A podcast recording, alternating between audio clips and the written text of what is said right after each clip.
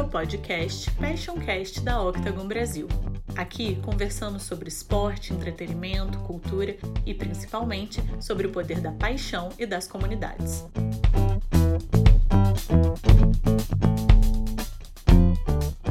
Olá a todos, eu sou o Eduardo Baraldi, CEO da Octagon Brasil. E esse é o primeiro episódio do nosso podcast, que, como o próprio nome já diz, tem como foco falar de paixão, seja ela qual for: o esporte, a música, a arte, gastronomia, a cultura, porque de fato a gente acredita que a paixão que a gente tem por algo dita muito quem a gente é, o que a gente faz, nossos comportamentos, o que a gente consome, como a gente se relaciona e muito do nosso estilo de vida. E assim como a paixão também reúne pessoas, ela junta formam comunidades. E essas comunidades têm um poder enorme para todo o ecossistema da nossa indústria, seja elas marcas, as agências, as entidades que organizam e produzem, as startups, os produtores de conteúdo, os grupos de mídia, é muita gente envolvida nesse ecossistema todo. E para começar essa série, a gente vai falar hoje com duas pessoas que têm histórias muito interessantes e de alguma forma estão conectados com tudo isso. A gente tem aqui primeiro a Samantha Almeida, de dentre diversas experiências que ela já teve anteriormente na Avon, na Mind Music, ou Music to Mind, se eu que te falei errado, me corrige, Samantha. E hoje ela é head de conteúdo da Ogilvy Brasil. E já foi considerada uma das pessoas mais influentes do mercado de comunicação e conteúdo digital. A gente ainda não se conhece pessoalmente, né? Por um momento ainda vai ficar um pouco difícil, mas por tudo que eu já vi falando de você, os momentos que você teve para falar, você me pareceu muito inspiradora por quem é e pelo que já fez. Então, agradeço a sua participação e seja muito bem-vinda. Ai, obrigada a você. Nossa, com essa introdução, eu comecei a me achar até mais legal, fica mais interessante. Gente, ah. primeiro, muito prazer, obrigada obrigada pelo convite. Obrigada pelo convite por ser o primeiro também. Me sinto ainda mais lisonjeada e lisonjeada pelo grupo que você reuniu. Ricardo, um prazer enorme. Que importante a gente poder, em tempos tão duros, falar sobre paixão, sobre emoção, sobre coisas que ajudam a gente a sonhar o futuro, né? E é importante, muito importante nesse momento que a gente sonhe o futuro. Sem dúvida, a paixão permeia tudo isso e cada dia é mais importante. Então, a Samanta já apresentou aí o Ricardinho Dias, CMO da Ambev, que além de nosso cliente aqui, tem sido um dos maiores responsáveis hoje no Brasil por reinventar a forma como as marcas buscam seu propósito, sua relação com o consumidor. Eu acho que também o Ricardinho vai poder falar um pouco melhor, mas acho que é exatamente por entender também o poder que a paixão, as comunidades e essas conexões fazem nessa relação. E a gente vai falar um pouco mais sobre isso, mas por enquanto, muito obrigado pela sua participação e seja bem-vindo, Ricardinho. Valeu, tamo junto. Agora meu sonho é trabalhar com a Samanta. Vamos ver se até o final do podcast a gente consegue organizar alguma coisa aí. Vamos conseguir fazer isso. Então, Quem que bom sabe que a Octagon não pode fazer parte dessa, desse projeto. É assim que se começa com os projetos. Exatamente. Eu não queria puxar essa, mas já que você falou, Ricardinho, acho que temos aí uma possível parceria. Vamos nessa. Então, obrigado de novo pela participação de vocês. Eu vou começar, já que o assunto é paixão, né? Vai permear tudo que a gente vai falar, mas eu queria, antes de falar da paixão que vocês veem nos outros, é a paixão de vocês. Eu queria começar com você, Samantha. É ouvir um pouco das suas paixões, né? Eu sei que você tem um vínculo muito forte com a música, com a arte, está muito no seu DNA, mas como que essas paixões moveram você até aqui e como isso construiu, de certa forma, a pessoa que você é e a profissional que você é hoje em dia? Como essas paixões permearam sua vida e te levaram até aqui? Bom, eu acho que a melhor maneira de começar a falar sobre paixão é para dizer que muitas vezes ela vem vem envelopada de outras coisas, né? A gente vai descobrindo a paixão no meio do caminho e também a gente vai se apaixonando pelas coisas no meio do caminho. No meu caso muito específico, ele nasceu muito sobre curiosidade a música, a arte. Bom, eu, eu, sou nascida e criada na comunidade da Rocinha. A minha infância foi uma infância ainda numa realidade muito diferente da que eu vivo hoje, mas ela foi fundamental porque ela foi construída através de sonhos. E esses sonhos foram muito trazidos pela arte. Então, a música, o teatro, a própria televisão, que na época foi uma das grandes influenciadoras de, de olhar o mundo por uma perspectiva para além daquilo que a gente tinha em volta, né, para além daquilo que você conseguia enxergar, para poder sonhar com possibilidades que é, não necessariamente eram possíveis, eram óbvias. Então, a paixão pela curiosidade, na verdade, e um sentimento interno de inconformismo veio meio antes de descobrir quais seriam as minhas paixões pela vida, mas principalmente veio construindo o caminho para que eu fosse descobrindo paixões no meio do processo. Acho que tem uma coisa muito importante para algumas camadas sociais que sonhar é quase como a sobrevivência do espírito, né? A sobrevivência da alma. É fundamental que você olhe para o mundo para muito mais além do que aquilo que é dito que deveria ser seu, que deveria ser feito por você, que deveria ser o seu lugar e que você consiga se apaixonar por coisas que às vezes você nem sabe o que é, mas que está lá em algum lugar e trilhar o caminho. Acho que foi a minha grande paixão construir esse caminho, né? A, a trilha até lá, a busca é, legal, Samantha, você falou de muita coisa legal aqui, principalmente quando você fala de construir, né, os sonhos construindo muito quem a gente é, e guiando também, sedimentando, pavimentando o caminho para você encontrar de fato as suas paixões. E aí, Cardinho, quais são as suas, assim, qual que, quais foram esses sonhos que te puxaram e as paixões que foi, você foi descobrindo ao longo do caminho, principalmente como pessoa e depois como profissional, quanto isso de alguma forma está conectado, essas paixões? Cara, eu sempre fui muito curioso, eu sempre sempre, eu sempre fui muito marqueteiro, entre aspas. Então, desde, desde cedo eu sabia que eu queria estar nessa área, é, eu queria estar, enfim, no marketing, na publicidade, eu queria estar criando, eu queria estar fazendo é, comunicação que realmente tem um impacto na cultura de uma sociedade e, e, e trabalhar com marcas que têm voz e, e, que deixam um legado, que deixam uma marca, né, que resolve um problema, que cria uma experiência, enfim. Então, desde o começo da minha carreira, eu sempre tive isso em mente. Não tive a sorte de entrar logo no, no marketing marketing direto no marketing, mas pelo outro lado ganhei muito porque eu passei por, por muitas posições, muitas áreas, muitos países, acabei rodando o mundo e, e agora de volta ao Brasil há um pouco mais de um ano, eu sinto que realmente eu estou muito mais bem preparado e conheço muito mais do mundo, é, que na minha opinião se traduz num, num marketing muito melhor. Então eu, eu, a minha, a minha, no final do dia, a minha, minha vida pessoal, minha vida profissional sempre foram, elas estavam muito interligadas, que essas paixões eram, eram na física jurídica. Muita gente até me pergunta, né? Eu acho que toda organização tem esse dilema, né? Aquele negócio de equilíbrio de vida, work-life balance, para mim nunca, essa, essa pergunta para mim nunca existiu, porque a minha vida é uma só e eu transito entre o trabalho e minha vida pessoal de uma forma muito orgânica, é, é muito híbrido é, esse relacionamento que eu tenho com, com, ambas as partes. Então agora, de volta ao Brasil, o país que, que na minha opinião tem o melhor talento do mundo, pelo menos na nossa área, é, e eu acho que, e é como eu brinquei no começo, é, são pessoas incríveis como a Samantha e como vocês que estão reunindo paixões e essas paixões são transformadas em experiências e essas experiências tocam as pessoas de uma forma que eu acho que é realmente única, é o que vai ficar daqui para frente quando você realmente faz essa, essas coisas acontecerem de uma forma que tem um propósito e de novo que, que agrega valor na vida das pessoas. Muito legal, realmente como a, a paixão que a gente tem acaba nos movendo a mudar a vida dos outros e, e realmente as marcas têm um papel nisso. Eu acho muito legal tudo isso que você mencionou também sobre a curiosidade e como talento e paixão eles estão de alguma forma conectados. Samantha, eu, eu vi outro dia um, um conteúdo seu, você fala muito sobre encontrar beleza e prazer no trabalho. E aí, um pouco, quando o Ricardinho fala de talento, como você acha que no trabalho, quando você encontra beleza e prazer juntos, é, o talento, ele, junto com a paixão, ele consegue te levar para outro caminho ou a gente precisa, no meio, do, no meio da nossa jornada, é, ir desenvolvendo esse talento até que isso se torne uma paixão mesmo no, no nosso dia a dia do trabalho? Olha, eu acho de verdade que cada história é uma história, sabe? Acho que cada história também, por elas começarem em, em T0s muito diferentes, acho que a gente vai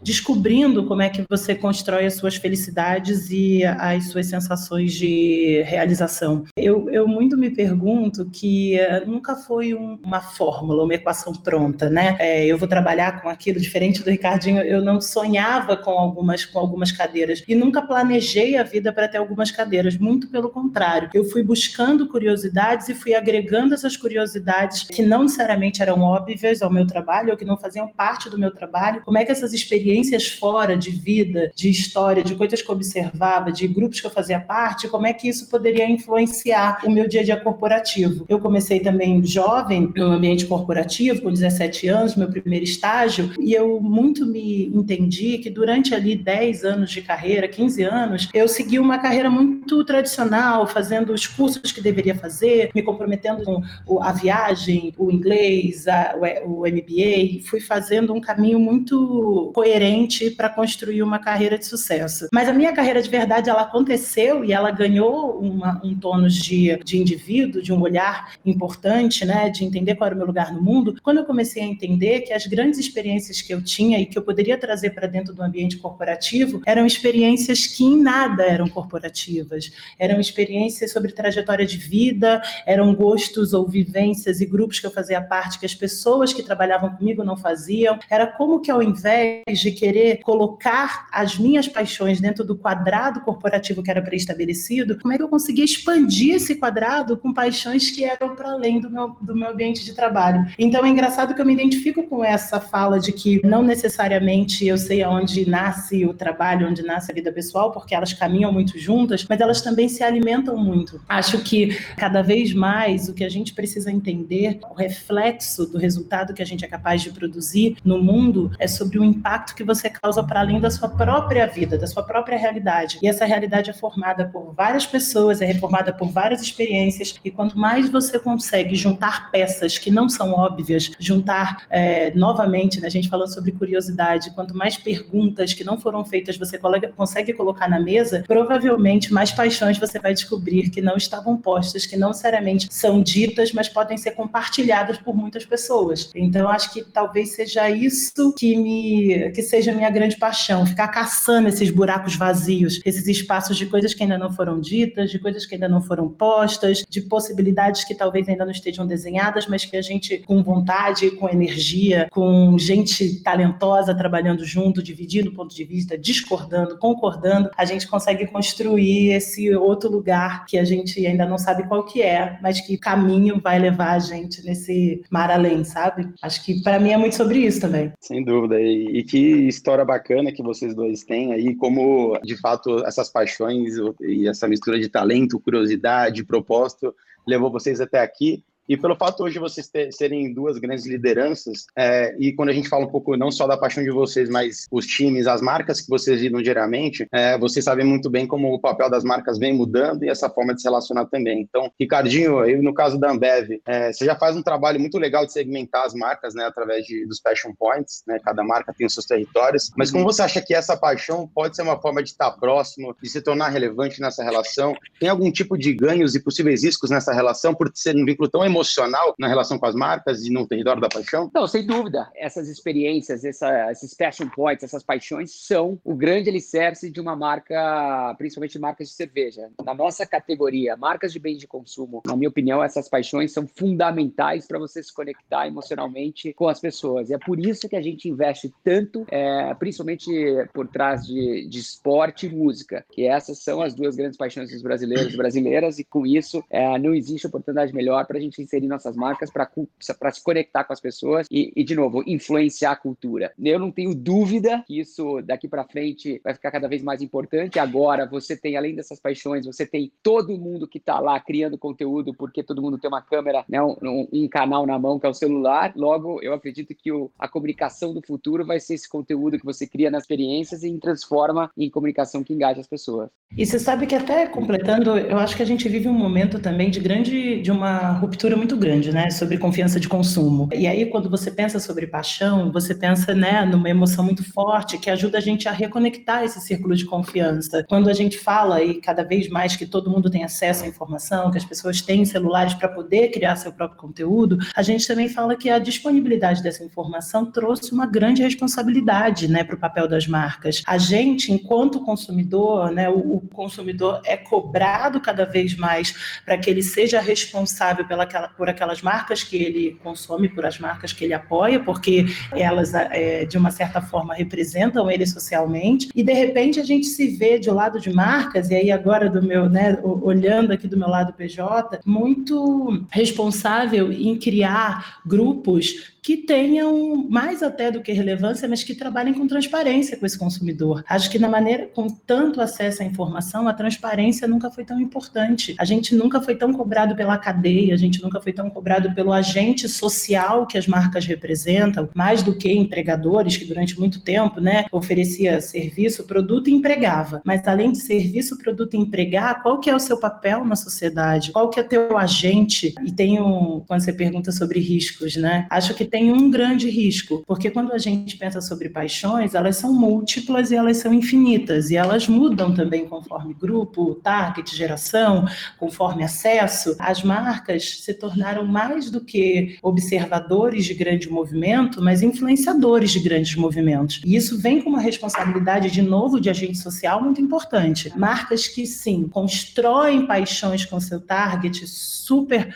é, esse é o caminho, super corretas. Agora, marcas que são levadas por paixões coletivas e que não constroem um território, uma identidade para chamar de sua, tem um grande perigo da gente é, entrar em discussões e paixões que muitas vezes têm eco na sociedade, tem, tem espaço na sociedade, mas elas não constroem a sociedade que a gente gostaria de ver. Então, tem uma responsabilidade. Não, eu, eu, concordo muito com você, Samantha, porque essa, principalmente em países é, como o Brasil, ou seja, países que o governo, infelizmente, talvez não vai poder fazer tudo o que as pessoas é, desejam no final do dia. Eu acredito que as marcas têm que ter essa, esse propósito muito claro para ajudar as pessoas no final do dia, a ter um ponto de vista e realmente transformar esse ponto de vista em ação e fazer alguma coisa. Então, eu, eu poderia concordar mais com você, porque eu acho que esse é um, é um papel que as marcas, principalmente no Brasil, vão ter que assumir daqui para frente. É fazer Sim. e não necessariamente falar. É, e, e, e sabe que eu, eu vejo uma oportunidade incrível para isso, porque quando a gente pensa que isso parece mais uma coisa que as marcas têm que fazer no lugar de alguém que não está fazendo, parece que é um peso, mas na verdade eu enxergo como uma grande oportunidade, porque nunca foi tão importante a gente revisitar aquele quadrinho de missão, valores, propósito, porque do que, que nós somos feitos, da onde que nós surgimos. Eu tenho dito que em momentos de crise é muito importante estar conectado com é, quem é o seu real consumidor. Muitas vezes o consumidor ele vira lá um número dentro das nossas análises de data, né, dentro do nosso plano de mídia, mas na verdade eles são pessoas que estão te suportando mutuamente. Eles estão dizendo para você, ó, vai, segue teu caminho, tamo junto, tá aqui, tô com você, a gente acredita no que você diz. Agora, cada vez mais o momento da marca dizer de volta, tamo junto mesmo, é, a gente, é, é nós que tá, vamos para cima, vamos fazer aquilo que a gente acredita como mundo e construir é, realidades que talvez a gente juntos possa construir mais rápido. E vocês falaram coisas muito interessantes e todas de alguma forma levam ao, ao propósito e ao papel que, que as marcas têm realmente, é, seja no país ou nas comunidades que existem dentro do país, mas falaram muito sobre fazer e não falar. E nessa relação que vocês têm com as comunidades, a gente sabe que cada comunidade acaba produzindo seu conteúdo, né? Ela gera uma conversa independente das marcas, né? Porque as paixões elas existem. Na Ambev, Ricardinho, vocês têm feito um trabalho muito legal de, de alguma forma, aproveitar as conversas que já existem dessas comunidades, que falam muitas vezes sobre paixão, de uma forma bem simples, criativa, interativa e que tem, tem surtido efeito. Como que você acha que é a marca, já entendendo um pouco do propósito, do papel nessas paixões, como é que entra nessa conversa é, sem parecer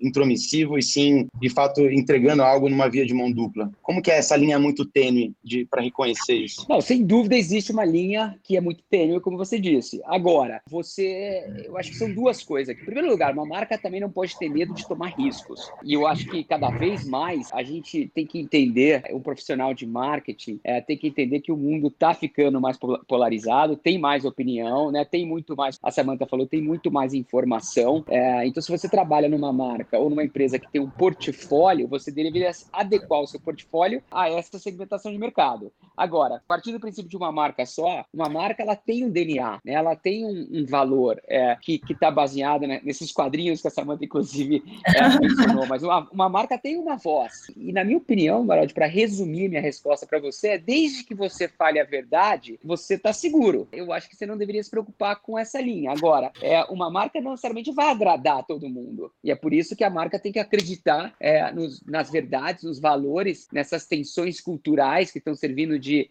é, de fonte de criação, nessas verdades humanas que servem também como, como fonte de criação, e realmente acreditar nisso, ser consistente e entregar isso com, com emoção no final do dia, porque é isso que move as pessoas. Falando de produto, falando de venda, é isso que vai, realmente no final do dia vai fazer a diferença para o teu negócio. É, é nessa linha que, que eu me baseio e essa linha que eu sigo agora. Riscos vão ter que ser tomados e, e muitas vezes você vai cometer erro. Isso, isso eu acho que a, a pessoa, a marca que não está errando, não está arriscando. E se você não está arriscando no negócio de marcas, vai ser muito difícil é você se tornar relevante. Você sabe que quando eu, logo quando eu comecei a estudar comunicação, publicidade, todo mundo deve ter passado por isso.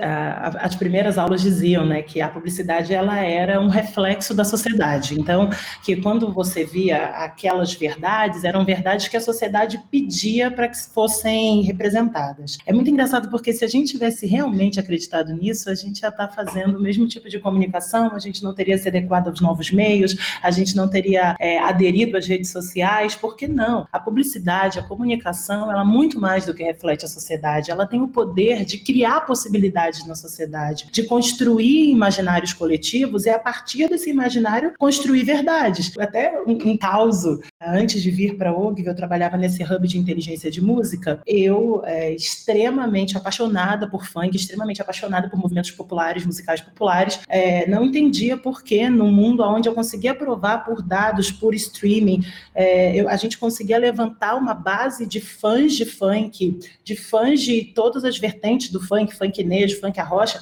a gente conseguia levantar uma base de dados, mas todas as vezes que a gente apresentava os projetos com esses personagens, com os movimentos, com os líderes dos movimentos do funk, a gente apresentava os personagens para as marcas, as marcas diziam, não, isso é muito ousado, não faz parte da minha cultura, eu não tenho o funk no meu DNA, prefiro trabalhar, e aí trazia sempre os cinco territórios artistas que sempre aparecem em quase todas as campanhas. E aí o meu, a, a gente, o time, fez um doc sobre que misturava dados, que fazia um trabalho que eu acho muito importante cada vez mais para a comunicação e para qualquer segmento, né, para qualquer mercado, que é fazer as traduções. Então a gente trouxe interlocutores que eram capazes de fazer tradução. Então tradução de comportamento, tradução de, de vocabulário, tradução de moda, construir para aquelas pessoas que entendiam ou tinham estereótipos sobre o segmento, construir quais eram, o que, que aquilo representava para fora das suas próprias bolhas. E a gente deve ter feito pelo menos uns 50 roadshows para apresentar o projeto. Emplacamos vários projetos a partir dessa capacidade de tradução, porque muitas vezes o que a gente está falando é que as comunidades, né, elas estão lá com os seus códigos que são muitas vezes não entendidos por essas comunidades de marca, porque nós aqui do lado da marca, a publicidade, nós também somos uma comunidade com os nossos códigos, com as coisas que a gente admira, com as coisas que a gente respeita, com as coisas que a gente determinou que é símbolo de valor, de poder, de sucesso e que pela sociedade já foi reinventado em milhares de formas. Então tem um trabalho fundamental sobre aproximar as marcas das comunidades que garante sobrevivência das próprias marcas. Cada vez mais as pessoas estão determinando com quem elas querem dialogar. E aí eu concordo infinitamente com o Ricardinho. Eu prefiro ser a, do grupo que erra, mas que não se torne relevante no canto da sala, esperando o momento de ser chamado para uma conversa, mas provocando conversas que muitas vezes a gente vai precisar é, dialogar, já que a gente fala sobre conversa. E, e Sabotei, eu vou mais além. Se você parar para pensar no futuro das marcas, eu, na verdade, eu sou um pouco cético com relação ao futuro de algumas marcas em algumas categorias, porque lá atrás, o grande valor de uma marca, 300, 400, quase 500 anos atrás, era um valor funcional. Você toma essa cerveja e você não morre, porque se você tomar aquela cerveja, é, era, a marca, ela, na verdade, ela foi criada justamente para diferenciar, era uma diferenciação, era um selo de qualidade. Uhum. E aí, somente na década de 50, 60, que é justamente por causa de Unilever e Procter Gamble, que são grandes escolas do marketing técnico como a gente conhece hoje, o marketing, provavelmente a Samantha e eu estudamos, que a gente começou a falar de valor emocional. Só que o que a Samantha está falando, na minha opinião, que, é, que, eu, que eu também realmente acredito, é que no futuro o marketing vai ser muito mais social. O que eu quero dizer com isso? Pega uma cerveja, você sabe, se você for num supermercado, num bar, você vai tomar qualquer cerveja e ela não vai te fazer mal. É, ela, você pode não gostar do gosto, mas não existe um risco, na, na grande maioria, óbvio que cerveja e, e, comida, qualquer coisa que você ingere, tem sempre um risco de qualidade, mas a, as marcas hoje têm uma confiança muito grande por parte da, da, da sociedade. Dito isso, você vai acabar escolhendo marcas no futuro, na minha opinião, que ou te entrega uma conveniência que é única, por exemplo, uma cerveja entregue em casa, na sua casa, em sete minutos durante a partida de futebol, num domingo à tarde. E, e aí que eu acho que o e-commerce vai ter uma, um, um, papel fundamental na criação dessas experiências, e juntamente com toda a tecnologia, os dados que vem por trás, ou vai ser a marca que cria uma narrativa que te toca. E essas narrativas estão aonde? Estão na comunidade, seja qual for essa comunidade. Então eu acho que as, o racional para consumir um produto no futuro também vai ser diferente do que foi é, nos últimos anos. Isso vai mudar e eu acho que vai mudar rapidamente, justamente por pela tecnologia e, pela, e pelo peso da comunidade nessa escolha. E pelo e os, os recursos escassos, né? Cada Sem vez dúvida. mais a gente fala sobre recursos escassos. Então, a cadeia vira fundamental para que você faça suas escolhas. É claro que é, você garantir que você tem um produto de qualidade é uma escolha, mas foi o que você falou, essa qualidade é uma linha tênue. Então, precisa entregar qualidade, mas precisa entregar com ele um olhar sobre o mundo com o qual a gente compartilhe, precisa entregar uma relevância social, sim, porque eu acho que sai o caminho do marketing de propósito, que a gente falou muito nos últimos 10 anos, sobre ter propósito, sobre a marca que tem uma narrativa correta, que ela atende às demandas da sociedade, para uma narrativa que, a, que ela influi, que ela influencia, que ela dinamiza as narrativas da sociedade. E uma das coisas mais. Eu estava numa discussão, eu tenho um grupo de, de discussões com grupos muito jovens é, de publicitários, e uma das, uma das coisas que eles trouxeram, e eu, eu vou levar muito para a minha vida, é que você sabe que uma campanha deu certo quando ela sai da, do celular e ela vai parar na mesa do bar, no, na mesa do bar da faculdade. Então, que a gente vai parar em mais mesas de bares da faculdade. É exatamente isso. Por quê? Porque se parou na mesa do bar, foi exatamente o que a gente falou no começo desse papo aqui hoje. Ela está influenciando a cultura popular, está influenciando a cultura da sociedade. Porque se foi discutido ali, eu sempre brinco também, né? Que é a melhor maneira, a analogia é perfeita para o meu negócio, né? Mas essa é a melhor maneira de se o que você está fazendo está funcionando, né? Quando você vai na casa de um amigo teu, da tua tia, comer aquela pizza no domingo, e ela te fala, ah, eu vi aquela propaganda, eu vi aquele post, né? Eu vi. É exatamente isso. Porque se não está chegando ali, você não está fazendo um bom trabalho. Eu acho que tem, tem tanta coisa que vocês falaram, tanta coisa interessante e vários vieses diferentes sobre marcas, paixões, as comunidades e, e o papel, inclusive, das marcas. E aí tentando fazer um, puxar um pouco mais o lance do papel nas marcas, que vocês falaram muito também ser, ser social. Se eu pensar que dos dois lados da moeda tem de um lado as marcas e do outro as comunidades, a gente sabe que de um lado tem uma comunidade que tem uma paixão e que muitas vezes ela sente carência de algumas coisas que sejam elas estruturais, entretenimento, experiências, algo mais que consiga ajudar a causa.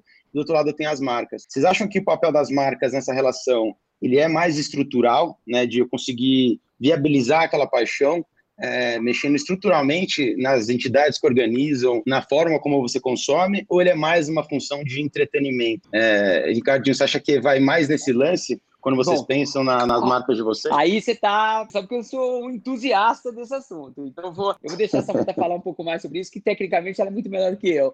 Mas eu vou te falar a minha visão de futuro o, o futuro da publicidade é um futuro, é, é a publicidade que não interrompe, é a publicidade que entretém. Então, essa frase para mim resume é o que eu penso do futuro. Ah, e você, aí, também? Poxa vida, mas aí ele, ele, ele jogou a barra lá em cima e agora eu tenho que completar. Como, como é que você completa isso?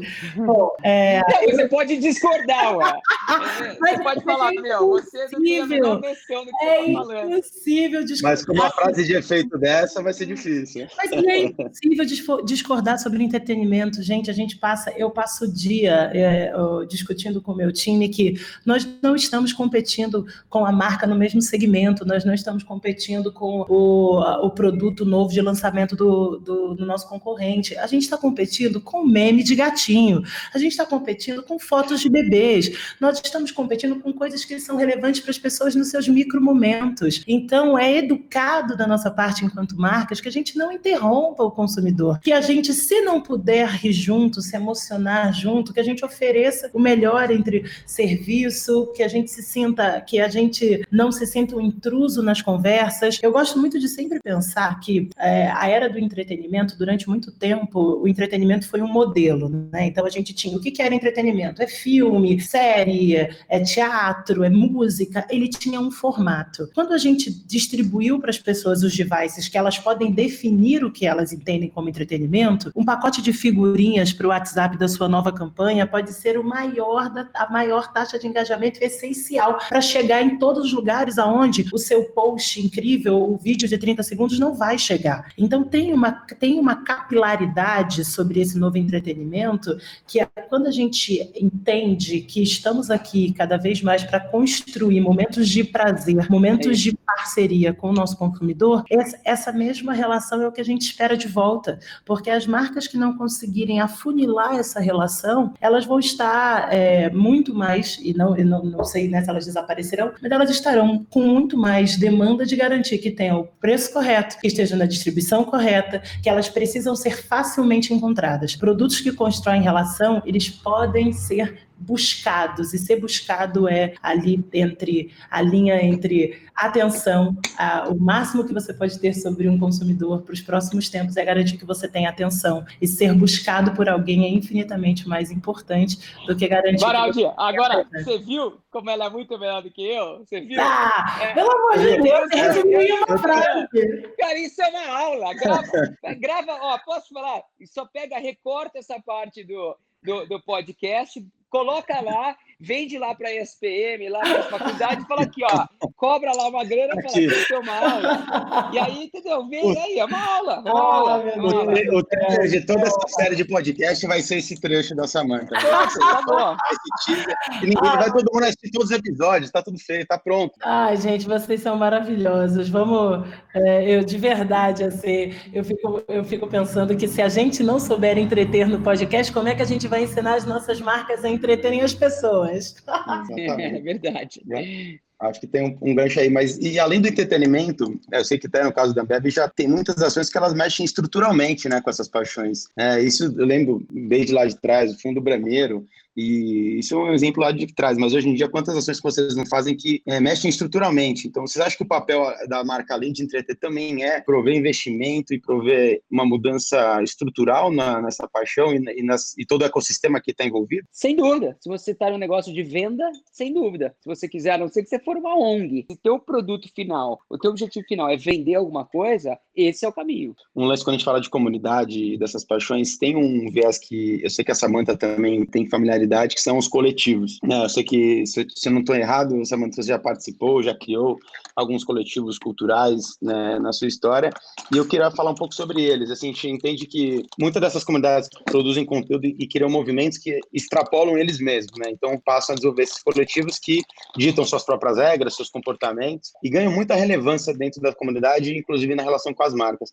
A gente já viu isso uma série de movimentos como esse, do esporte, na música, na arte, na cultura, e eles têm uma força que é o que você também fala muito sobre a força cultural que isso exerce. Qual que você acha que é o papel das marcas em relação a esses coletivos? Será que é dar visibilidade, impulsionar? Como é que pode funcionar essa conversa e como pode virar uma, uma relação de ganha-ganha entre marcas e coletivos dessas comunidades? É, eu acho que a primeira coisa que a gente tem que entender é que os coletivos, eles, né, eles não surgiram, é, eles não são um fenômeno recente. Os coletivos, eles, eles existem de sempre muito como opção, uma forma de organização de grupos que não necessariamente tem, teriam apoio ou alcance que seria necessário para construir cultura, né? Então, eu acho que tem uma, tem uma das coisas muito importantes toda vez que a gente pensa sobre coletivos é que eles, eles são uma parte da sociedade quase como se fosse a ponta da flecha. Ele aponta os novos caminhos, né? E eles nascem pequenos, eles nascem menores justamente porque tudo que é novo, tudo que é inovação, tudo que provoca, ela nasce pequeno, ela tem, ela nasce dentro de um grupo até que ela que faça sentido para mais pessoas. Então, eu, eu, sempre tenho uma sensação de que a gente precisa trazer, é, aproximar as duas pontas, né? De uma certa forma, garantindo que você tenha sempre uma relação de ganha-ganha. Acho que um dos pontos principais que a gente discute muito, né, quando as marcas elas se apropriam dentro de movimentos versus elas colaboram com o movimento. Tem uma diferença importante aqui. Colaborar com o movimento é não só dar visibilidade, porque muitas vezes a visibilidade ela pode até destruir os movimentos dos coletivos, mas é garantir que a gente consiga encontrar aquele eixo de futuro, sabe? E os coletivos, eles são uma ponta, uma lança de futuro mesmo. Eles são a oportunidade da gente muitas vezes trazer é, para dentro das marcas, para dentro da cultura, coisas que a gente ainda não está vendo e que os coletivos não só estão vendo, como, como está como está construindo, como está é, apontando. E você sabe que eu estava até lembrando esses dias, quando a gente, voltando ao exemplo do funk, é que muitas vezes a gente acha que o, o coletivo ele é uma unidade apartada. Eu sou muito a favor de fazer projetos colaborativos, de construir junto, de criar processos onde os dois, as duas pontas possam trazer suas referências e construir um terceiro caminho que, em geral, a gente não sabe onde ele pode dar. Porque quando você pensa que, é, né, voltando ao exemplo do funk, de que um movimento tão grande é, foi tão. É, foi tão renegado pela comunicação, pela publicidade durante tanto tempo e que eles se construíram ainda assim como um dos principais movimentos de cultura pop jovem do mundo, hoje, né, representando em número de streamings muito parecido com o que é o movimento hip hop americano, e aonde estão essas pessoas, quem são elas, dá uma sensação que elas estão distantes, fica muito parecendo que quando o Spotify me mandou o meu, a minha lista de músicas do ano, que estavam lá listas imensas de, de funks e que se você fosse analisar de uma maneira estereotipada, você diria, né, qual é o perfil dessa pessoa que, que ouve a música, qual é o perfil dessa pessoa que gosta daquela cultura, mas quando a gente tira os nossos estereótipos e a gente conecta as pontas, a gente descobre que nós já estamos envolvidos dentro da cultura. A gente só reservou espaços para essa cultura que não ultrapassam esses universos, essas, esses conceitos corporativos e que a gente precisa quebrar essas barreiras, que a gente precisa reconstruir esse lugar de, do que é cultura boa, do que, o que é cultura possível, do que é cultura de comunidade, o que é cultura de coletivo, o que é cultura para todo mundo, o que é cultura de acesso. Acho que tem uma, um caminho importante. Agora, Samantha, deixa eu perguntar uma coisa. Você trouxe um ponto que eu acho super interessante, não só do funk, mas como é que você tira isso da, da margem da sociedade, da periferia? Como é que você traz? Porque eu sinto que, apesar dos resultados, é o que você falou, sempre teve muita dificuldade para esse negócio virar mainstream. Hoje está mais profissional, eu acho, está mais organizado, está mais fácil. Mas você não acha que a gente também, como marca, pode fazer alguma coisa do outro lado? E se sim, como é que a gente faz? Como é que a gente ajuda eles? Porque também muitas vezes falta alguém do lado de lá com essa visão que você tem, né? A primeira coisa é que a gente precisa achar interlocutores, a gente precisa achar os conectores. Tem muitos conectores na sociedade. Muitas das coisas muito, é, que a gente propõe, ou que eu já propus, como né, em, em, papel de marca ou no papel de agência, elas nunca foram feitas a partir de uma única possibilidade. É muito importante que a gente traga as pessoas para dentro dos nossos times e não que a gente trate é, os movimentos como se eles fossem um zoológico de observação. Né? Então a gente precisa ouvir, a gente precisa precisa ouvir as demandas desses movimentos, porque parece sempre de que esses movimentos eles estão periféricos à nossa sociedade, mas se a gente for pensar, a nossa sociedade, o Brasil, é uma grande periferia. A nossa sociedade ela é muito mais formada por esses movimentos do que por esse meio, por esse meio e topo de elite onde a gente está. E a gente não está conseguindo fazer as conexões muito porque nós estamos usando as nossas fórmulas. Então a gente precisa abrir mão desses, dessas fórmulas. Eu participei de um painel esses dias para falar sobre cultura e uh, muito se falava sobre eventos no centro, sobre projetos na rua. Uma das coisas que eu trago sempre é, enquanto a gente determinar quais são os espaços que deveriam ser ocupados, quais são as culturas que deveriam ser validadas, a gente sempre vai ter essa sensação de que a gente precisa ajudar os grupos, mas a gente não precisa ajudar os grupos, a gente precisa se conectar aos grupos, a gente precisa ouvir quais são as demandas, porque se a gente ouvir quais são as demandas, pode ser mais fácil a gente encontrar o caminho do que a gente determinar o que as pessoas precisam até um trabalho que eu acho incrível sobre o qual que em geral é o papel do a gente se coloca no papel do assistencialismo, né? De ah, eu tenho esse movimento muito legal, musical, pop, eu vou lá e eu vou dar alguma coisa. Não estamos vivendo mais a era do dar nada, estamos vivendo a era da troca. Na verdade, eu chego com a minha com, aquilo que eu tenho a oferecer, eu ouço do outro lado o que, que ele tem a oferecer e a gente constrói esse meio do caminho juntos. Não, não consigo imaginar nenhuma solução, de nenhuma resposta que não seja a partir de ouvir a gente precisa ouvir. Boa. Excepcional. Essa, quando você fala de era da troca, isso soa como música para os ouvidos, que realmente é algo que muitas vezes a gente acaba criando e eu pensei nos outros muito mais como receptores do que, de fato, como colaboradores. E, e acho que eu queria perguntar para vocês se também existe um pouco aí, talvez até uma autocrítica nossa aqui como agência, de muitas vezes criar e dar na mão dos influenciadores, porque eles representam algumas comunidades, para que possa é, ganhar um pouco mais de alcance. Será que talvez a gente não deveria trazer mais a comunidade para co-criar do que pensar em influenciadores, que muitas vezes até quem está criando junto não é um influenciador digital? Como é que vocês acham que isso pode acontecer mais na prática? E como também, Ricardinho, abrir isso as portas de uma empresa como a Ambev criar junto? Como você acha que pode funcionar esse método de trabalho? Não, sem dúvida. E eu acho que esse momento que a gente está vivendo vai ser fundamental para essa mudança no futuro. vou te dar um exemplo. Esse momento né, de pandemia, de Covid-19, todo mundo em casa. Isso está fazendo com que algumas novas oportunidades surjam. Eu acho que o, digital vai ser muito mais humano, justamente pelo que você falou. Ele vai ser co-criado no futuro. Vou te dar dois exemplos. Ontem eu li uma reportagem que a Zara agora, é, a loja de roupa da Espanha, está criando os seus catálogos e as suas fotos para vender o produto, é, para vender o produto deles através das modelos que estão em casa. Então, ao invés de produzir um super show, ao invés de contratar um super fotógrafo, ao invés de fazer aquela produção toda, eles estão pedindo para as modelos que estão em casa tirar foto delas usando as roupas da nova coleção com o próprio iPhone ou, enfim, ou Samsung, qualquer telefone que elas têm na mão, porque é uma câmera super boa. Ela vai lá, tira foto e coloca a foto, é uma foto muito menos produzida, muito mais humana. Isso está dando um resultado tremendo para eles. Outro exemplo, hoje de manhã eu estava falando com a Daniela Cachiche, é, que é a VP de marketing da PepsiCo, a CMO lá, uma pessoa que eu respeito muito. Eles acabaram de lançar uma campanha nova com o jogador Daniel Alves, que, é, segundo ela, no momento de normalidade, você ia ter que abrir câmera, fazer uma superprodução, ele ia pedir um monte de coisa. É, como eles não podem fazer isso agora, quem está gravando a campanha, ele mesmo com o, celular, com o celular dele em casa, entendeu? Então eu acho que essa cocriação que você falou ela vai ser igual abaixo agora. Porque as pessoas viram que, além de ser possível e muito mais eficiente, é muito mais humano, é muito mais verdadeiro.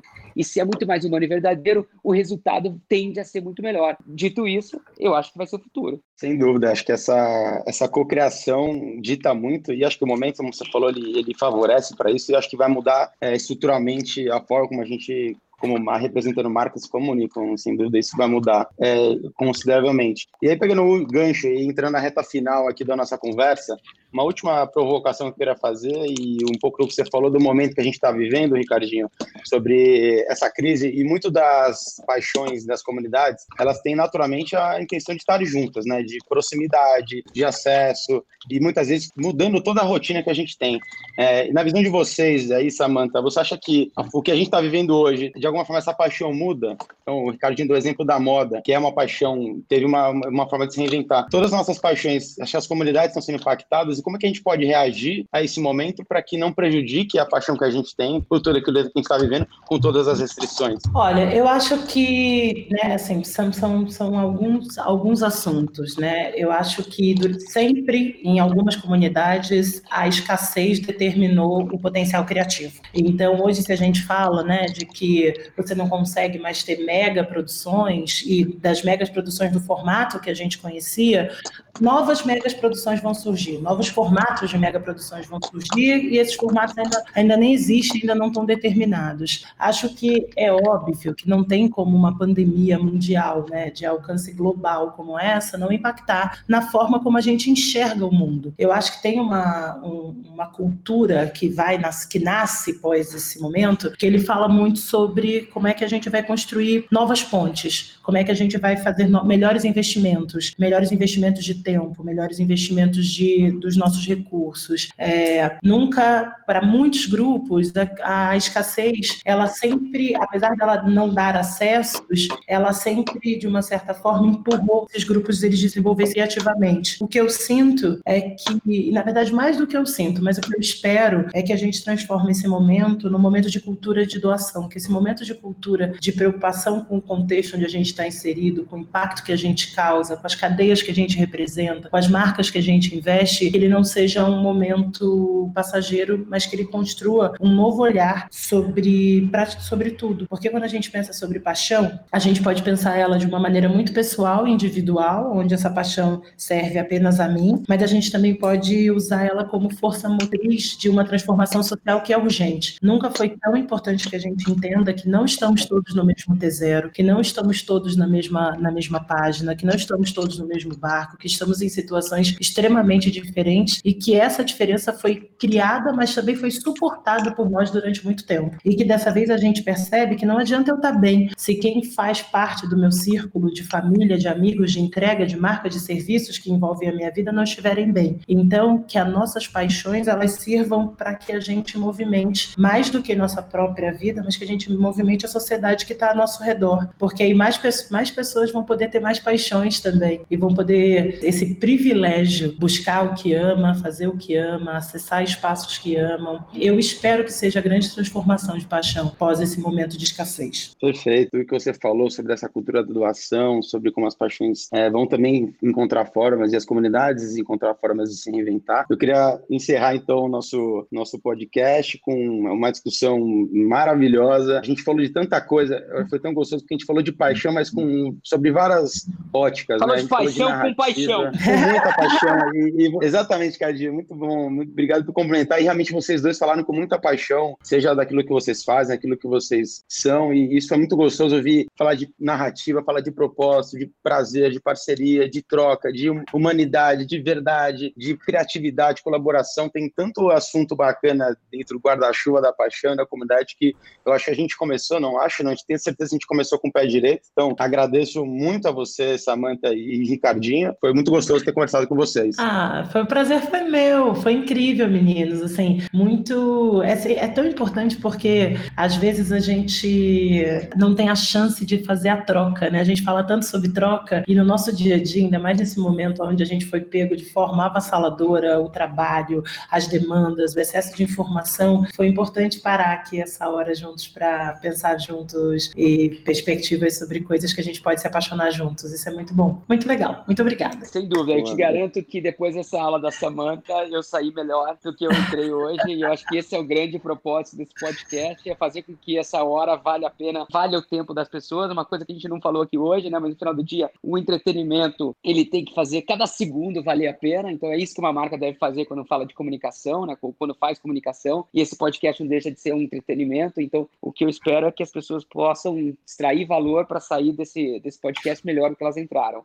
Então, de novo, mais uma vez, obrigado Octagon, obrigado pela oportunidade de estar aqui com vocês mais uma vez. Eu sou um grande fã, como vocês sabem. Recomendo a todos que não, que não conhecem a Octagon a, a, chegar mais perto, que vocês são realmente brilhantes. E Samantha, é o que eu te falei, não, não realizei meu sonho ainda, mas quem sabe esse podcast foi o, foi o primeiro passo para a gente fazer Ai, mais coisas junto. Vocês são maravilhosos. Muito, muito obrigada, meninos. Muito, obrigado, muito obrigado. E, Ricardinho, é, como você mesmo falou, espero que quem está ouvindo tenha valido cada segundo. É, então, obrigado para quem prestigiou esse, o primeiro episódio de um novo podcast podcast. Então, seja você de uma agência, de uma marca, de uma entidade esportiva, de entretenimento, de um coletivo, de uma startup, esse podcast é, é um pouquinho para todos vocês. Então, continue acompanhando, que a gente vai ter mais conteúdo bacana aí a cada 15 dias para poder cada vez mais saber falar sobre paixão e comunidade. Então, obrigado a todos, obrigado, Ricardinho, obrigado, Samanta, e até a próxima. Até. Valeu, obrigado. Valeu. Tchau, beijo. Obrigado. Até mais. Tchau, tchau.